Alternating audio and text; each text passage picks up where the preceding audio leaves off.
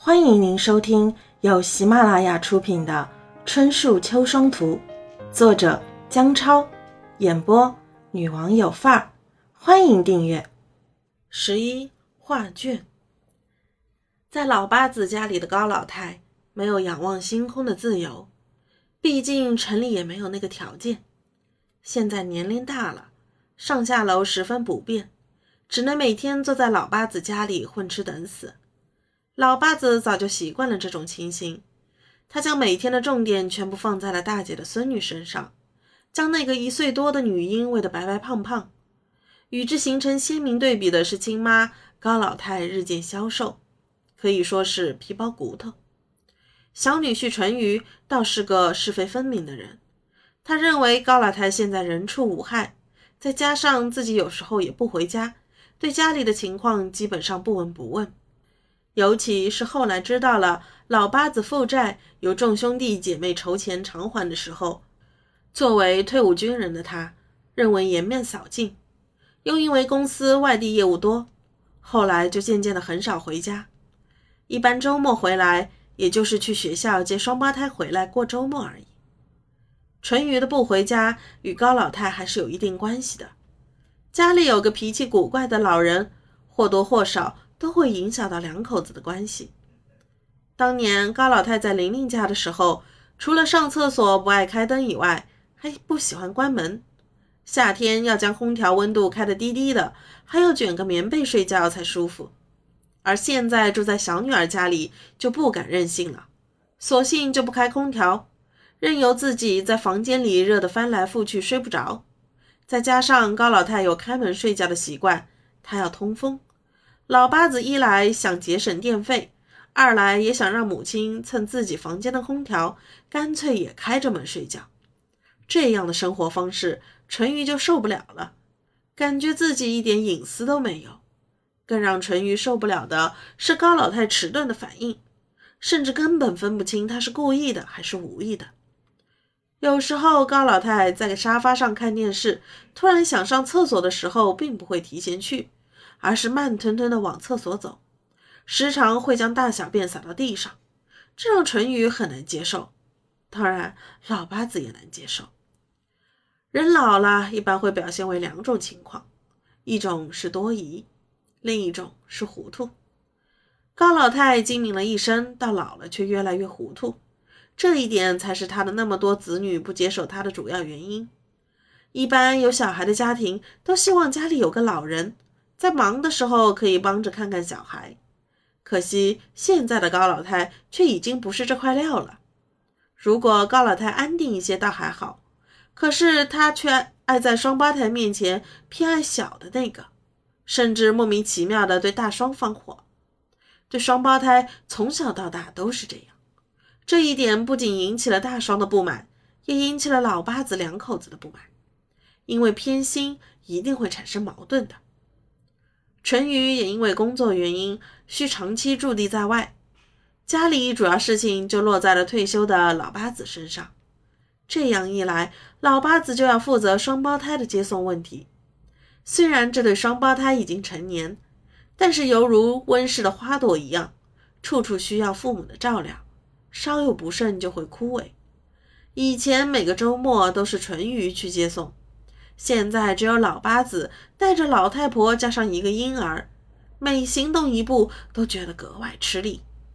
如果老太婆好使一些，那还好，关键是老太婆也不让人省心。这个周五又到了双胞胎要回家过周末的时候了。陈瑜因为疫情原因被隔离在外地，如果双胞胎要回家，只能老八子自己去接。但是带着一个小孩打车去一百公里以外的地方去接人，又不是太妥当。思前想后，老八子决定将大姐的孙女放在家里，让母亲看着，自己也好快去快回。虽然老八子也是悬着一颗心，但是没有更好的办法。老八子临行前也是千叮咛万嘱咐的，就怕出意外。但是高老太太手里的事，不出意外才不正常。高老太最开始还是带着曾孙女睡了几个小时的觉，醒来后离天黑时间还早，这会儿做饭也早了点。想来想去，这时候他心就开始蠢蠢欲动了。虽然高老太腿脚不太好使，但是心思却好使。他觉得家里不透气，闷得慌，就想下楼去走走。而那个小婴儿那会儿也中了邪一般，总是哭闹，用奶声奶气的声音反复在说：“下楼，下楼。”这下可点燃了高老太内心的那团火了。走，老太带你下去买吃的。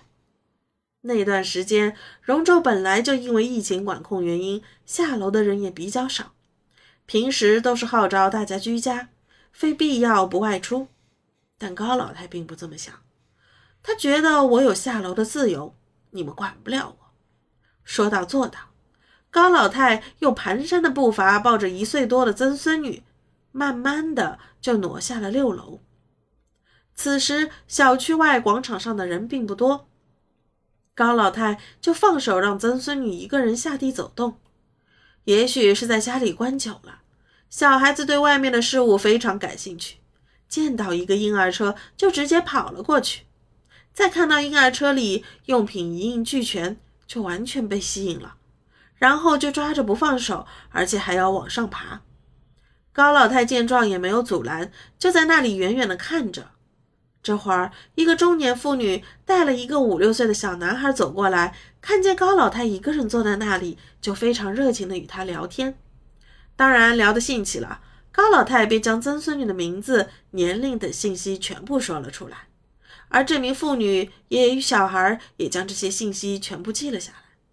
这个时候，这个小男孩就到婴儿车那里，带着高老太的曾孙女玩，并将她抱上车，然后就在那里推着往远处走。高老太全然不知这是个局。就在婴儿车快要脱离高老太的视线的时候，高老太才突然醒悟过来，赶紧起身去追婴儿车。那中年妇女赶紧追上去。并且与小男孩一起推着婴儿车就要走，高老太想要将曾孙女抱下来，但是中年妇女却拦着不让。就在两个人起争执的时候，慢慢的就围了几个人过来看热闹。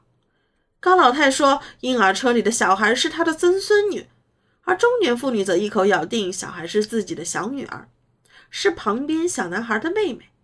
看热闹的人群里，有些人见高老太眼熟，但是都没有见过她曾孙女。而此时，小男孩也说车里的小女孩是他妹妹，并且将名字及年龄都说了出来。这下高老太傻眼了，没有证据，小孩不是他的，就只能赖在地上让大家帮他。但是周边的人只见过他，没有见过他曾孙女，也没有办法分辨他说的是真是假。就在此时，中年妇女突然掏出一张纸出来，对看热闹的人群说：“这是婴儿车的发票。”自己专门为小女儿买的车，住在附近小区。今天逛到这里，没想到遇到这个疯老太。这下证据全了，而且车里婴儿用品还很齐全。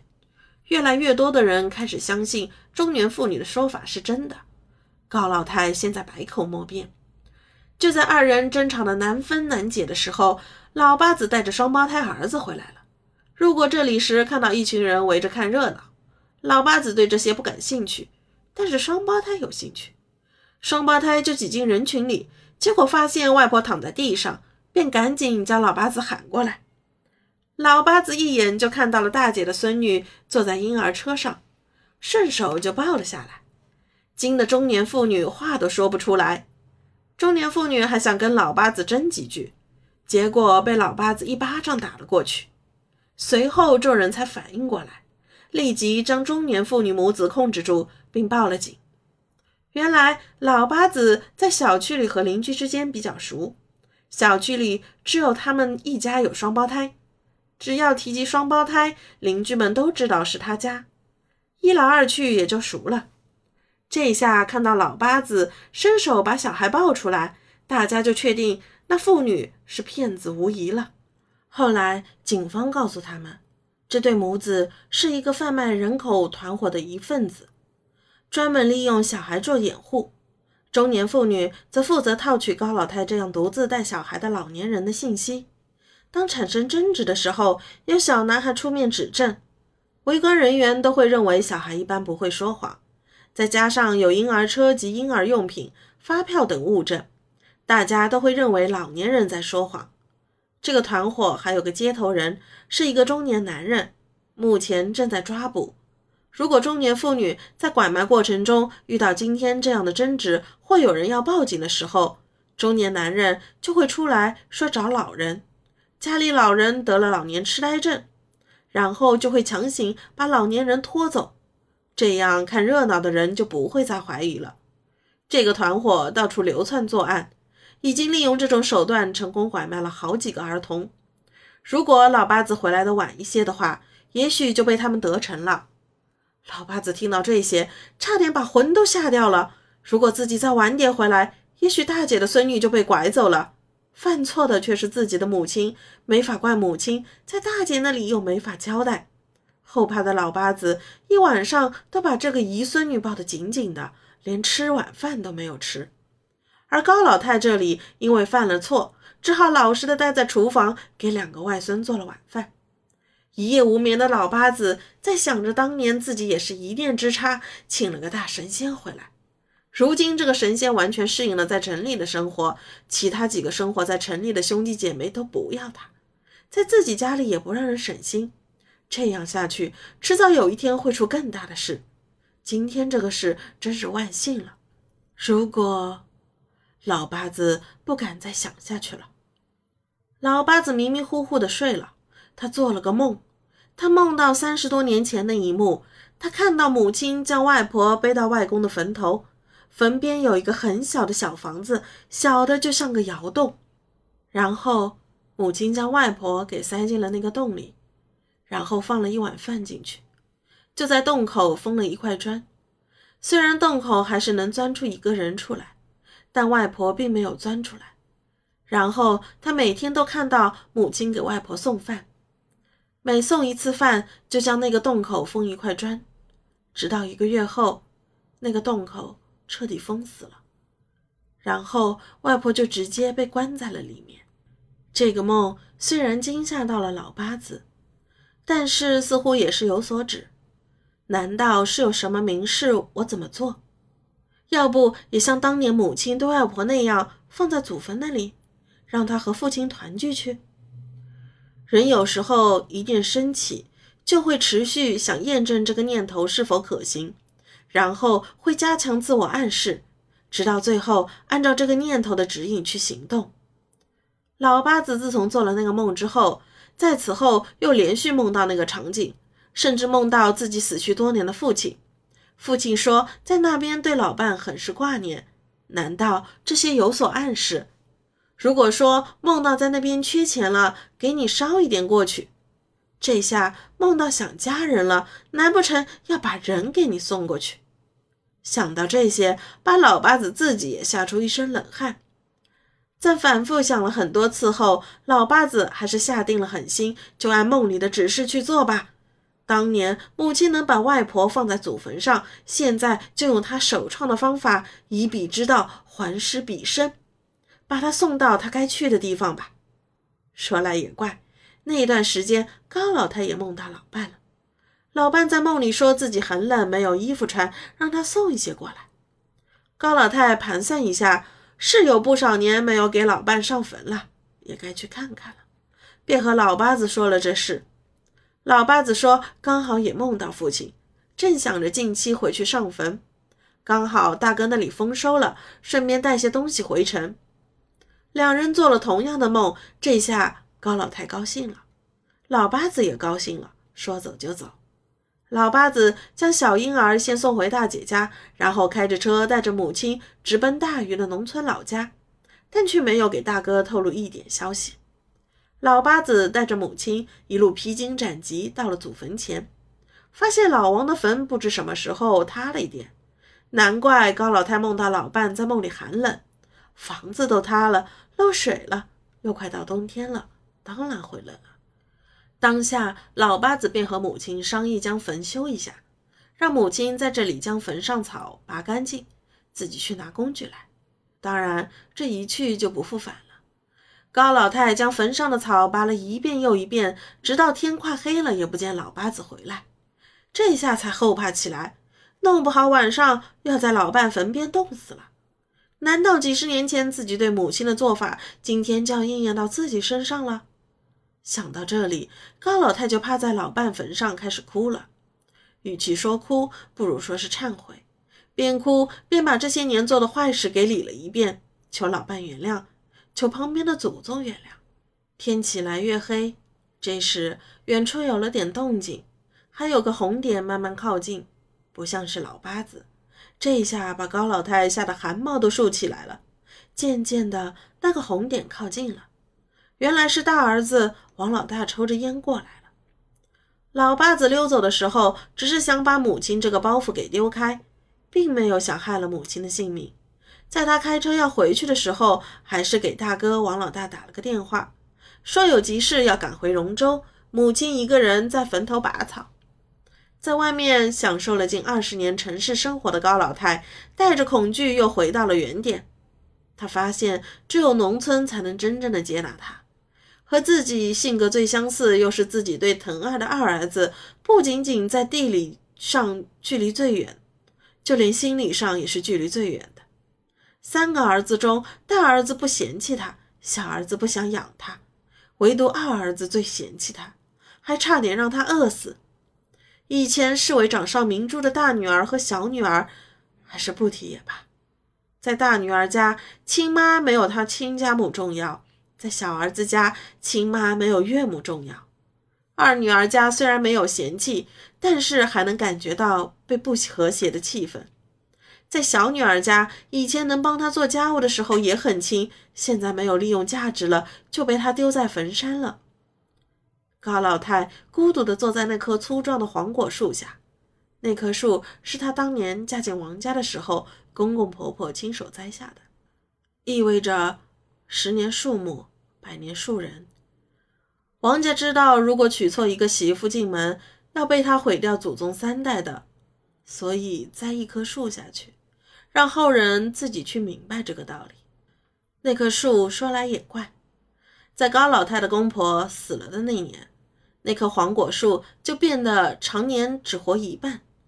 春天的时候，左边长新叶子，右边叶子开始掉光；到夏天的时候，就像死了一半一样。到了秋天的时候，左边的叶子开始变黄掉落，右边的树枝就开始长新叶子起来。总之就是左右叶子不相见。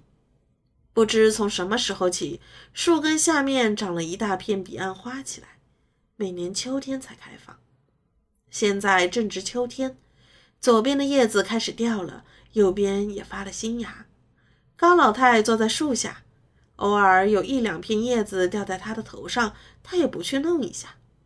夕阳下有坐在树下的高老太，有沙沙掉落的叶子，有满地火红的彼岸花，有趴在高老太脸上的苍蝇，还有远处依稀传来的农耕号子。